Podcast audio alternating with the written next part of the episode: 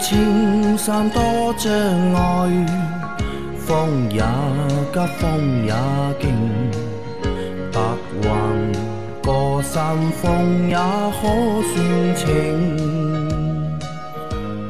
莫说水中多变幻，养车修车乐趣多，开车用车没烦恼。大家好，欢迎收听老秦汽修杂谈，我是老秦。大家好，我是老秦的小工杨磊。大家好，我是阿 Q。好，我们今天的节目接着昨天继续啊。那在昨天的节目里面，阿 Q 不是很兴奋啊，老秦啊想办法在这期节目里面让他兴奋一点。好，第一个问题，秦师傅啊，本田 XRV 新车油箱盖上写禁用无铅汽油，无铅汽油是乙醇汽油吗？有些地区只有乙醇的，用了又会怎么样呢？谢谢三位老师。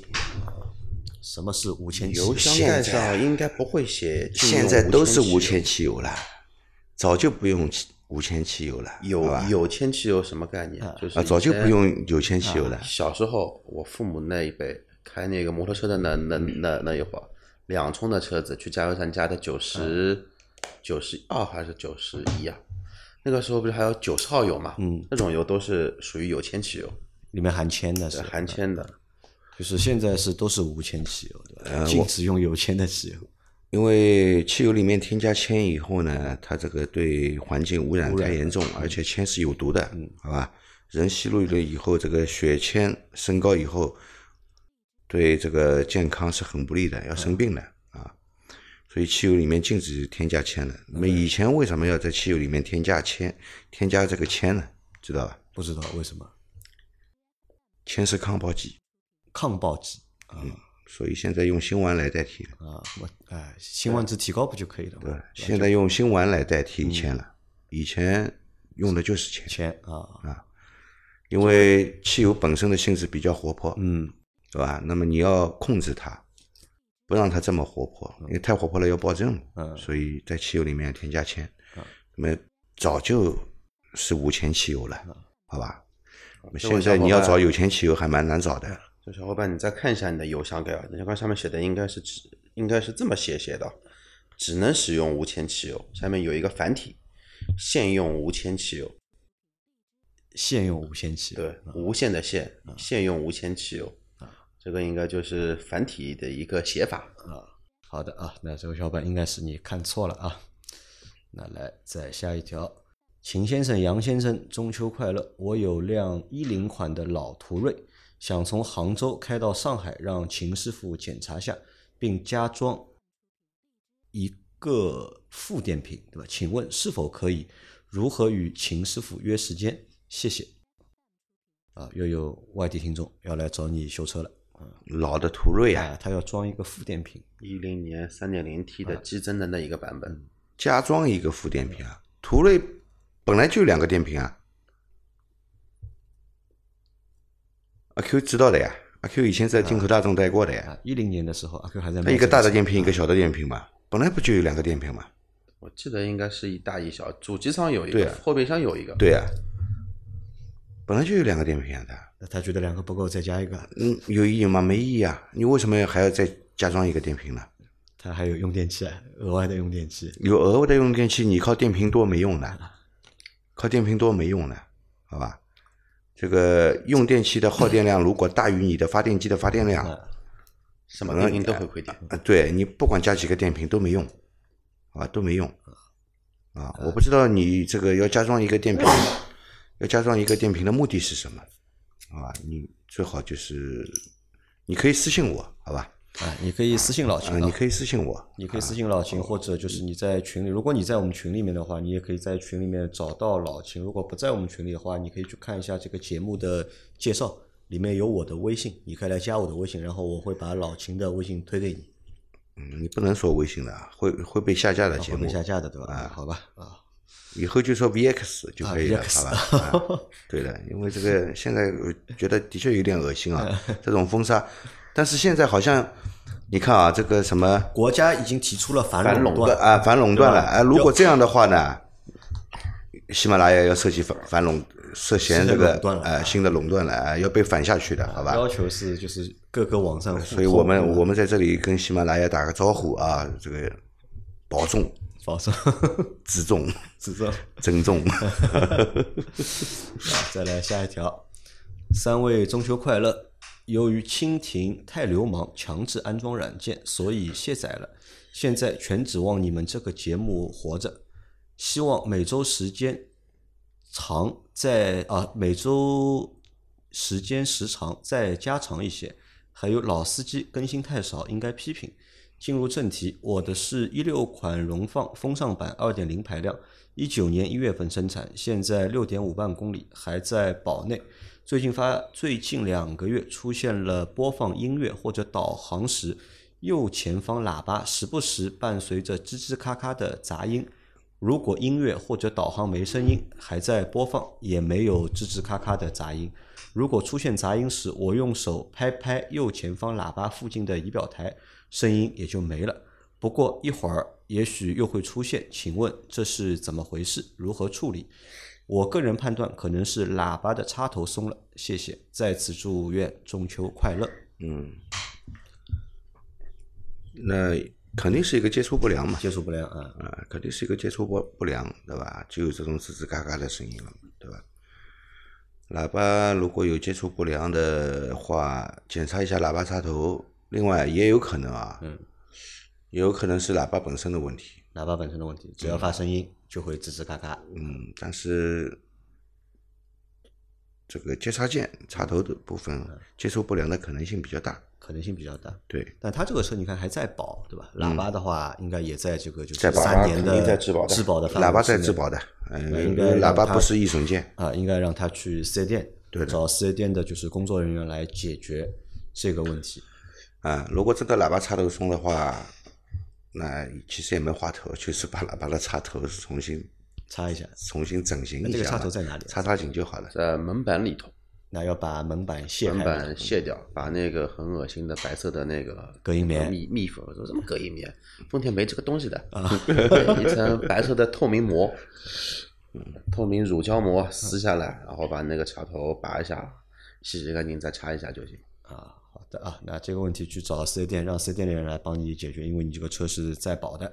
但是他前面说了一句话，我觉得很吓人啊。他说现在全指望你们这个节目活着了，对吧？这个我们这个节目那么厉害吗？是吧？靠听我们的节目可以活下去吗？还有给我们提出批评啊，说我们就是节目更新的太少，对吧？老司机。那反正我们后面会正常更新的，放心啊。目前还没有恢复一个完全正常，但是后面肯定会正常。那再下一条，三位老师好，祝贺五百七成功落地，辛苦了，特别是老秦师傅，专业知识和敬业精神值得敬佩，祝节目越来越好。建议节目中尽量避免不必要的声音出现，因为有时戴耳机听会很难受。谢谢。问秦老师一个问题，我所知道的是，汽车比柴油的燃点低，汽油。啊，汽油比柴油的燃点低，为什么柴油可以压燃，而汽油却不可以？望解惑，谢谢。嗯，汽油也可以被压燃。啊，对，马自达的那个发动机对，对，你的压缩比只要就算没那个压燃，汽油被压呃那个汽油被压燃就是爆震，嗯。就可以，对可以也也可以被压燃。但是汽油的压燃呢，它是不可控的，嗯，然后柴油的压燃的话呢是可控的，所以呢，这个就是比较粗俗易懂的一个理解。那前面老秦说什么是和压缩比会有关系？你压缩比足够高，汽油也可以被压燃。呃，压缩比如果足够高的话，对也能够被压燃。对啊，那这个和就是燃点是没有关系的，呃，有关系吗？和燃点，燃点也有关系啊。燃点也有关系。你在燃烧室里面，你的那个我们说叫燃料的分子跟空气的分分子，本身比如说是一比一的一个比例，你把它剧烈压缩到十比一，你就像我们打气筒一样，你一直在那边打气，空气分子也会在那边压缩摩擦，也会发发热嘛。那到某一个热度的点，它其实就会爆燃。嗯，好的啊，那还有他向我们提出建议，对吧？不要在节目里面发出不必要的声音啊。那在这里解释一下，就是为什么会发出这些不必要的声音呢？是因为我们用的这些设备啊，都比较老旧。比如说我们现在坐的椅子，对吧？坐着坐着，你们会有时候会听到嘎吱嘎吱的声音，因为这些椅子都是我公司十年前的这个 十跟随我们年前的椅子的杨老板从市中心搬到了现在是属于新城区，呃，我们坐的这些椅子的吧，都是有都蛮有历史年头了的，所以可能就是时间长了对吧，设备不太好。那还有呢，和可能和我们这个目前这个办公环境也有一些关系，对吧？可能人有时候动着动着会发出一些声音啊。那我其实我在剪辑剪辑节目的时候啊，已经把那些比较大的声音可能已经都剪剪掉，但可能还会留下一些声音被你听到了。那我这个我们以后尽量注意，也提高大家在收听我们节目时候的一个听感。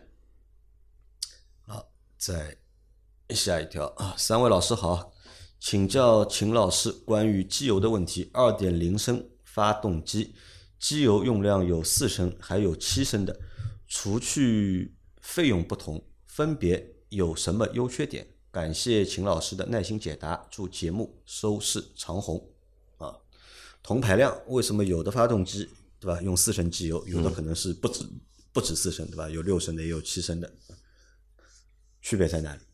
呃，两点零的发动机用七升机油的很少见，很少见，嗯，很少见啊。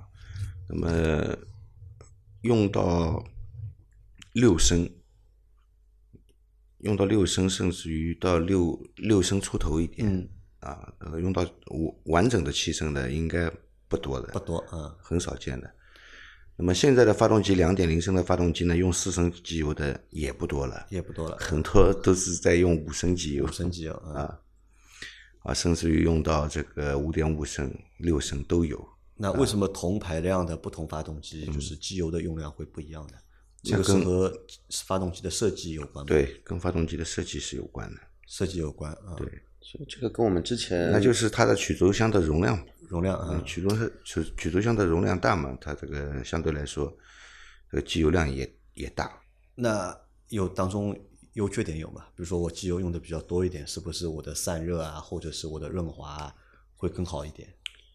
嗯，那没有绝对的联系，没有绝对的联系没有绝对的联系啊，因为这个机油它本身这个也有机油散热器啊，现在大多数的这个发动机都有机油散热器啊，它有它有冷却液来对它进行冷却的，嗯啊，不是说机油多了以后它散热会更好，不是这样来理解，也不是说机油多了以后它润滑会更好，机油流到它该去的地方，它都能起到润滑保护的作用啊，呃，没有说这个机油加的多，嗯，它润滑就好，散热就好，也没有说机油加的多，嗯它的这个机油的使用周期就长啊，这个没有绝对的关没有系绝对的，对的，主要还是这个发动机的设计者，对吧？他当时设计的时候，其实看一下啊，一些相对来说欧美系车的机油容量普遍比日系的要多一些，多一些要多一些。你就二点零的发动机，你像本田也好，丰田也好，基本上多的话也就四点五，四点五的话算比较多了。然后像那个叫欧美系的话，基本上都合到五点五，主流都在五点五上下。你说跟发动机的性能有一定的关系吧？嗯从数据上看好像是这么回事，但这个东西的话呢，实际还会有一些区别。你的机油散热器的量有多少？然后你那个机油加了多。哦，对了，德系车会考虑到一点，在烧机油对，要烧，因为之前不是口碑比较差嘛，烧机油，那会帮 你多留个零点五升，多留个一升，让你烧烧好之后呢，这个灯可能会不亮，啊挨到你保养，挨到你保养的时候，当然这个只只不过是一个恶意的一个 揣测揣测啊。啊。那这个当时呃其实不会的，你像奥迪这个车，它只要缺一升机油就报警，嗯，那宝马、奔驰也是，五点五升烧掉一升，还有四点五升，还可以正好撑一下嘛，灯正好不亮嘛。啊，那这个当中说不出一个就是绝对的好和坏啊，还是和设计是有关系的。那再下一条，秦老师、杨工、阿 Q 啊，你们好，我是你们的新粉丝，感觉你们的节目办的真心挺好。可对于汽车小白的我来说，可以学到很多汽车维修知识。想请教你们个问题啊，我的一三年沃尔沃 V 四零二点零 T 五缸机，对吧？买的二手车，行驶了快十三万公里，在我手上才开了五千公里不到。刚换了废气阀和正时套装，现在主要是行驶途中经常爆发动机温度高，请停止发动机。想问是哪里出了问题，怎么处理？沃尔沃修车真心贵，想问还需要检查更换什么配件？开着才放心些。祝节目越办越好，在喜马拉雅周周霸榜，希望大神帮忙解答下，对吧？万分感谢啊！这个小伙伴的有一台二手的一三年的 V 四零，对吧？他现在拿到手已经开了五千公里了，报就是经常报发动机温度高，对吧？然后要他停车。经常报发动机温度高呢，有几个原因啊。这个发动机这个温度高的话，首先它会报这个故障的话呢，这个有两种可能。嗯。一种是水温传感器误报，它其实温度不高。嗯。啊，水温传感器认为温度高，它给给电脑板的信号就是已经高温了。嗯。那它自然仪表上会显示出来发动机温度过高。嗯。啊，这是水温传感器。啊，这是一个判断判断的范围。嗯。啊，首先你要确定这个实际温度是不是达到这个温度，是不是真的到了这个温度？因为水温传感器有可能它性能上出现问题以后呢，它会误报的，啊。那这个时候，如需不需要去看那个仪表盘上那个水温？没用了呀，这个就是水温传感器提供的呀。就啊，这个 对的，传感器上面提供的。那应该是满格了，应该已经，嗯，对吧？如果这个报警的话，它那个仪表盘上那个水温度应该是满格。所以就是要要我们要判断一下实际的温度，嗯，实际的温度是不是跟你这个传感器传出来的温度是否一致？对，这个仪表上读到的温度啊，或者用电脑读到的温度是一致的。嗯，如果我们读出读出来的温度要高于实际温度，那就是传感器本身的问题啊，我们需要更换一个水温传感器，嗯，是吧？那么还有一个除排除了这个问题以后，如果水温传感器没问题的话，那就是真实的水温高。真实的水温高。啊，真实的水温高呢，有很多原因了。冷却液。啊，这个冷却液不够，嗯，它会水温高，嗯。啊，或者是整个冷却系统里面有空气没被排出来，它影响它的那个循环，也会引起发动机的水温高，嗯，工作温度过高，是吧？那么节温器打开的开度不够，循环的这个循环量不够，不够，那来不及冷却，水温也会高，也会高啊。另外呢，就是你的水箱，水箱，啊，水箱如果因为现在的水箱都是平衡流的嘛，它不是管带式的，管带式的只要堵啊，它就是堵了。啊，你能马上就能察觉到。那么平衡流的呢，它可能就是有一部分堵掉了，有一部分没堵，你感觉不到，嗯。是吧？但是实际上呢，就是散散热面积减小了，它来不及散热，水温也会高。嗯，啊，呃，另外呢，还有就是什么呢？就是电子风扇工作啊不工作啊，电子风扇工作不正常，那么水温也会高。嗯，啊，比比方说电子风扇的那个转速不够，它在转，你也不能说它没转，对吧？它在转，但是这个转速不够，通风量不够，它也会水温高。所以原因原因有很多啊，原因有很多，所以这个要仔细检查的，要仔细检查。对的啊，好的啊，你可以根据老秦刚刚说的那些方面，对吧？一个一个检查。不过也要恭喜你啊，买到世界上仅存的五缸发动机了。世界上仅存的五缸发动机，对，也没了。还有一个问题啊，你使用了一个不满足要求的防冻液，水温也会高的。就看一下你的那个防冻液的要求或者标准，对对吧？换一下，嗯，好的啊，再下一条啊，三位老师好，请问二零一二年的科鲁兹一点六升手动挡，九点八万公里，近一年多了挂一档特别吃力，经常要去先挂倒档才能够挂进一档，档位不清晰。挂档时也很生涩，请问这个问题怎么解决？还有这个车离合器行程特别长，也很硬，踩起来很累，有解决的办法吗？这两个礼拜关于离合器的问题开始多起来了。对的，手动挡的小伙伴都准备要出去玩了，所以开始仔细的查了一下车子到底有什么哪些问题。啊，有两个问题嘛，一个问题是一档难挂，对吧？要先挂倒档，再能够去挂一档，其实这个故障现象很很明显，很明显，就是离合器的问题，嗯，就是离合器的问题。因为它离合器硬嘛，对吧？嗯，踩起来很硬，行程离合器踩起来很硬，也是离合器的问题。嗯离合器踩下去以后分离不清楚，档难挂啊，先挂倒档再挂一档就能挂进去了，直接挂一档挂不进，这个都是离合器的问题啊。你你这个车要抬变速箱了，要更换离合器三件套了。啊去把离合器三件套更换了，这些问题就都能够解决了，对的，好吧？而且你看他这个车时间也蛮长的，十一假期要出去前要把这个东西先换掉。啊，万一碰到高速大堵车，你长时间的一档哦，累死你啊！这个这个不是累死不累死的问题啊，这个累死一方面，万一离万万一这个左脚要抽筋，左脚抽筋，离合器片又糊掉了，好嗯了，那就就真的就讨厌了，就嗯拖车也上不来，你你也下不去。你也下不去啊。好，这个问题及时去解决啊，解决完之后就好了。来，再下一条啊，麻烦老法师谈谈油门加速器这玩意儿有意义吗？实现原理是啥？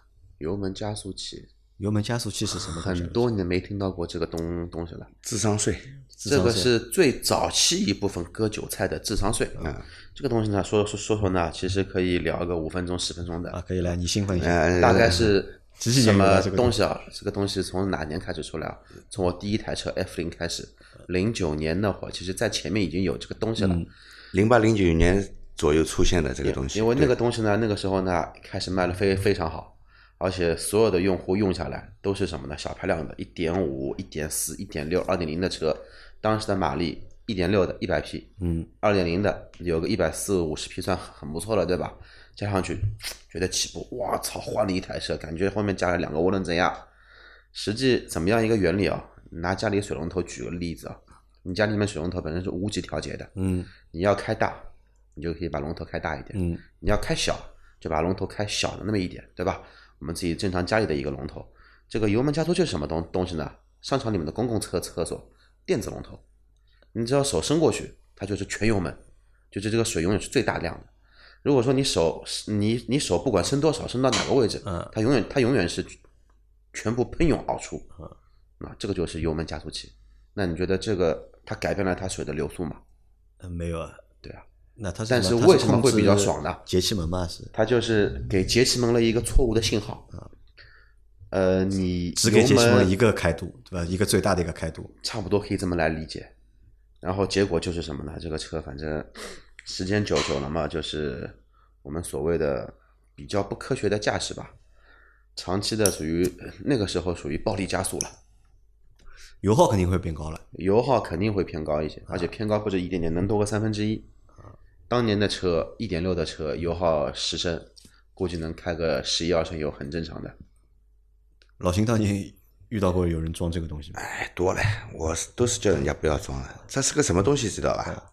这个东西其实信号放大器，对，它是个信号放大器，知道吧？它是个信号放大器，很简单的原理。你油门踏板踩下去的时候，你电子油门嘛，你踩的是什么？踩的是一个传感器，传感器，嗯对吧？你踩的肯定是一个传感器嘛。那么传感器会有一个信号送到电脑板，对吧？电脑板再把这个信号收到这个信号，再去控制这个节气门，让节气门去动作，对吧？那么你油门踩的越越深，嗯，节气门的开度也就越大，对不对？它这个东西呢，就是个信号放大器，它是装在哪里的呢？装在这个油门踏板，它这个不是有个插头吗？你车辆有一个限速插头插在上面的，要对接起来的，它是装在中间。装在中间以后呢，你踩油门的时候呢，它把这个信号给放大了。啊，放大了以后呢，送给电电脑板的信号也变大了。也变大了。变大了以后呢，那么电脑板会让你的节气门开度也变变大，所以同样踩这么一点深度的油门，它得到的信号更大，那么节气门开度也更大，就等于你小油门的时候，等于是踩了大油门。当然你就会觉得，哎，我踩一点油门，这个车子的动力就好了。当然好了了，你小油门变成大油门了。你每每一次起步的时候都踩大油门，动力能不好吗？对的啊，对吧？那么所以给人家一种错觉就是，哎，这个东西有用的，我小油门一踩，发动机的动力就出来了。其实你是在踩大油门呀，对吧？那现在还有人用这个东西啊？现在因为以前车的就是你放心动力不足嘛，你放心，肯定有人用肯肯定这个智商税永远会有人交。因为这么说啊淘宝上只要能搜到，证明还是有市场的，还是有市场哪天淘宝上都搜不到了，证明这东西就就就就没市场了。啊你就像前两天我碰到一台车，这个改装风格有点像十五年前的那那那那一批汽配城的改装风风格，什么牌子我不不说了，一点八自吸，六档的手呃六速的自自自动挡，我那天开着开着什么？开着奔驰吧，在等红绿灯，就听见后后面，我操，空挂空档踩油门，轰轰轰！我想这个声音怎么听排量不超过二点零，而且又没有放炮声，肯定不是涡轮增压的，这肯定是个小小排量只改了排气管，装了一个五颜六色的发廊灯，然后从我后面 biu 的一下飞过去了。但是我指的 biu 的一下呢，是 biu 了蛮长时间的，就声音很大，车子车子呢是不跑的，然后结果看，我操，进同一个小区，有点太找死啊！其实还是有这种，啊，都是不入流的改装，是吧？好，再下一条，那个是自嗨型改装，自嗨型改装。啊，啊对，就是油油门踩到发动机里面去了，这车还没动。再来一条，三位老师好，二零一八款的比亚迪 F 三行驶八点二万公里，有两个问题：开空调怠速下转速会上升到一千转，过十秒后恢复到八百转，如此有规律的反复，请问是不是哪里有问题？空调还是比较冷的。第二个问题，前段时间我们海门这边台风下大雨，车子开空调行驶中，电瓶红电瓶灯红了，显示亏电。查看点烟口的电压十二点二伏左右，可是当晴天或者小雨的时候又没有这个问题，这是怎么回事？听说 F 三今年十月就要停产了，本人还是对这款人生的第一辆车很有感情，还想问问老师对于比亚迪秦 DMI 混动车的看法，谢谢，祝节目越办越好。啊，来老秦，一台比亚迪的 F 三，对吧？F 三应该也算是比亚迪的神车了常青树，啊，当年的对比亚迪来说比较好的一台车，呃，应不是当年对比亚迪好，是当年救活比亚迪的一台车。救活比亚迪的一台车因。为没有比亚迪 F 三，比亚迪现在不可能发展到现在这么一个地步。嗯，好，其实空调开空调怠速会会上升，会下很正常的。你那个过了十秒钟后到八百转，这个如果对于手动空调来说，我认为也是正常的。因为我之前有一台飞度和那个那个哦不对，飞度之前那台捷捷德，嗯那个自动空调车也是这么一个问题。其实你那个小排量车嘛，一旦说你的压缩机的吸盘连接在一起，发动机开始带你的那个压缩机了，它的会有个转速补偿，补你两百转，转速到一千转，很正常的。但是打个十秒钟呢，你车内的空气温度达到你的一个就预计的一个制冷的一个效果了。比如说你打的二十二度，嗯，它打到二十二度之后，温温度不是到了嘛，它就自动会把那个吸盘给放开，压缩机不工作了就就不工作了，然后长此以往。然后过十秒温度又不到了，对吧？我不这样认为。不是这样的，空调开启以后十秒钟，它就就把蒸发箱温度达到了，这个空调效率太高了。他说是开空调怠速下，没说刚刚开嘛。嗯呃，这样的啊，说明这个车这个空调提速的逻辑啊啊，不是很合理，补的太多补的太多啊，啊，然后工作了以后呢，这这个马上跳到一千转，对吧？呃，很多车你去看，它开空调不开空调，从仪表上看转速是没有什么变化的，嗯对吧？这个呢，因为比亚迪早期的车，嗯技术嘛，也就这点技术，对吧？能够保证开空调没有抖动就很好了，怠速高一点呢是可以接受的，对吧？那么你说开空调这个十秒钟过后呢，那有可能呢就是你车内温度已经达到了嘛，对吧？这个阿阿 Q 刚刚说的就就是对了啊啊，但是开空调就是空调启动的那一瞬间，这个怠速到一千转呢，其实也是正常的吧？呃，不正常对他来说是正常，啊，对这台车来说是正常。呃，对比亚迪来说是正常，好吧？如果对一辆现在的车，嗯对一辆不是就当年的其他品牌的车，嗯，哪怕就不算非常高级的品牌，嗯，对吧？也是不正常的，也是不正常的。对比亚迪正常啊。好，那它这个属于正常情况，对吧？啊，那它的第二个问题啊，就是下台风、下大雨，车辆会显示，对吧？电瓶亏电台风下大雨，啊，但是正常的天气或者小雨就不会显示电瓶亏电。我猜啊，多数啊，肯定没注意压水塘了，呃溅到发电机了，发电机量可能暂时不足，也会出现电瓶亏电，或者或或者说那个那个叫什么水溅到哪个保险丝和溅溅得到吧，发电机是不怕水的，发电机泡在水里它照样能发电，对吧？这个应该是什么？应该是皮带碰到水打滑，导致这个发电量下降。啊啊，不导致这个发电量下降，可能是这个原因，可能是这个所以你检查一下皮带吧，啊，检查一下皮带。检查一下皮带张紧度够不够。因为早期的这个比亚迪 F 三，它用的那个发动机是个三菱的发动机嘛，对吧？用的是个那个三菱的发动机，它那个发电机的张紧度是发电机皮带的张紧度是可调的，它不是自动的，是人工去调的。你看看那个皮带是不是老化了？第二，这个皮带老化了以后，它会延长，延长了以后呢，它张紧度不够遇到水打滑，啊、你你可以去调整一下它的这个张紧力度啊，或者是直接更换一根新的皮带。我还有一个问题啊，当年你买过 F 零嘛？嗯你在买 F 零的时候，你有考虑过 F 三吗？没考虑过。没考虑过。明显就是 F 三是老爸开的，F 零是那个时候的什么？那个时候的杀马特少年开的。但还可以啊，我觉得 F 三你觉得是老爸开的吗？那是就是个花冠呀。当年我的一个很好的邻居，你看现在有哪些老爸愿意开花冠的？没有啊。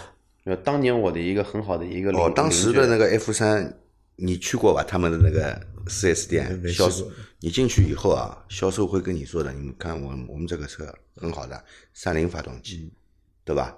如果你要购买我们这个车的话，我们有全套的丰田标的。啊，好的。啊然后他还有一个问题啊，他想问一下，我们怎么看就是那个比亚迪秦的 DMI？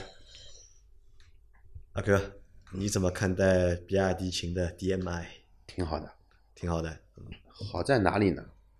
相对来说，它怎么说呢？就它跟正儿八经的增程去比的话呢，嗯，它有增程不可取代的一个优点，就是增程的话呢，它的运转逻辑永远只有增程这一种，它不存在说变速箱直驱的。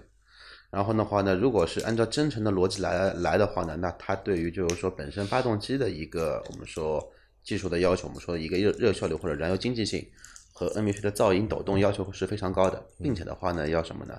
一套逻辑的管理还是比较单一的，因为这一套 DMI 的话呢，相对来说，呃，像什么呢？说的直白一些的话呢，呃，说人话就是跟本田的 iMMD 二代的那一个理念其实是一致的，有点像，嗯，呃，理念是一致的，嗯，但是话呢，呈现出来的效果，相对来说的话呢，本田 MD 的劣势就在于它没有电池包，嗯，它的电池很小，可能只能纯电开个一公里算。我当年开发那开不到套系统的时候，电池本身也不行嘛，哎，也不是，当年开发电池的时候，电车其实在中国已经很普及了。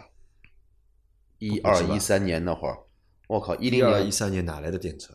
有啊，国内有啊，第一批的北汽销冠王，EV 两百、EV 幺六零、EV 幺八零，而且的话呢，当年他小那个小日本的话，自己的话，本田其实当年的话也有，一个思域的，一二一三年哦肯定会有，一肯定有二三年肯定有。思域在国内卖过一款混动车型，那会儿的话，其实就是现在 AMD 的技术的一个前我记前身。得比亚迪秦当年是一五年的时候吧，好像是一五年还是一四年才开始有的那个比亚迪秦的那个就是比亚迪插电混动那个版本。比亚迪最早的电车是什么时候开始做的呢？以前有一台车是零六年不是零七年开始有的，叫比亚迪 F 三 DM。呃，F 三一模一样的车壳，但是它后面挂了一个 DM 标，那个车要比 F 三贵三倍，二十万的价价，二十万的一个价格，一点零比亚迪 F 零的排量加一个电动机，那一套动力是比亚迪最早的一套动动力系统。呃，呃，现在的 DMI 最好的就是什么呢？它其实有增程的优势，五十公里的纯电续航，一百一的纯电续航，你不管选哪一个，你跑进沙盘卡，你就可以用电嘛。嗯，但是的话呢，它也避免了什么呢？增程车到了一定的车速之后，它的燃油消耗其实是没有那么经济的。对，嗯，所以说它是把增程车跟混动车的两个的优优势全部组合在一块儿了。然后的话呢，好就好在什么呢？它现在秦 DMI 跟宋 DMI，还有它之后的那个唐 DMI 这一套东东西的逻辑都比较不错。逻辑不错，嗯，值得推荐吗？说实话，我对这个车还是挺感兴趣的。要不什么时候我们去借台车过来，啊好开个一个礼拜？啊，可以啊。好，我们再来下一条。秦师傅，杨老板好，我的现代锐动开空调，空调水往驾驶室脚垫下流，这是怎么回事？如何解决？空调流水流到车厢内了，那你空调水排不出去啊，应该是要排出堵掉了车外的嘛，嗯对吧？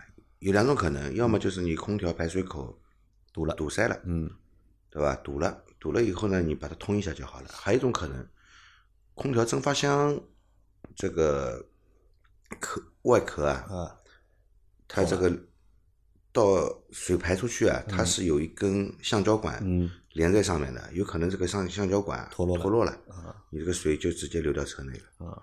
啊，就就就这两种可能，你检查一下自己那空调的这个排水的孔在哪里？也是在车底下吗？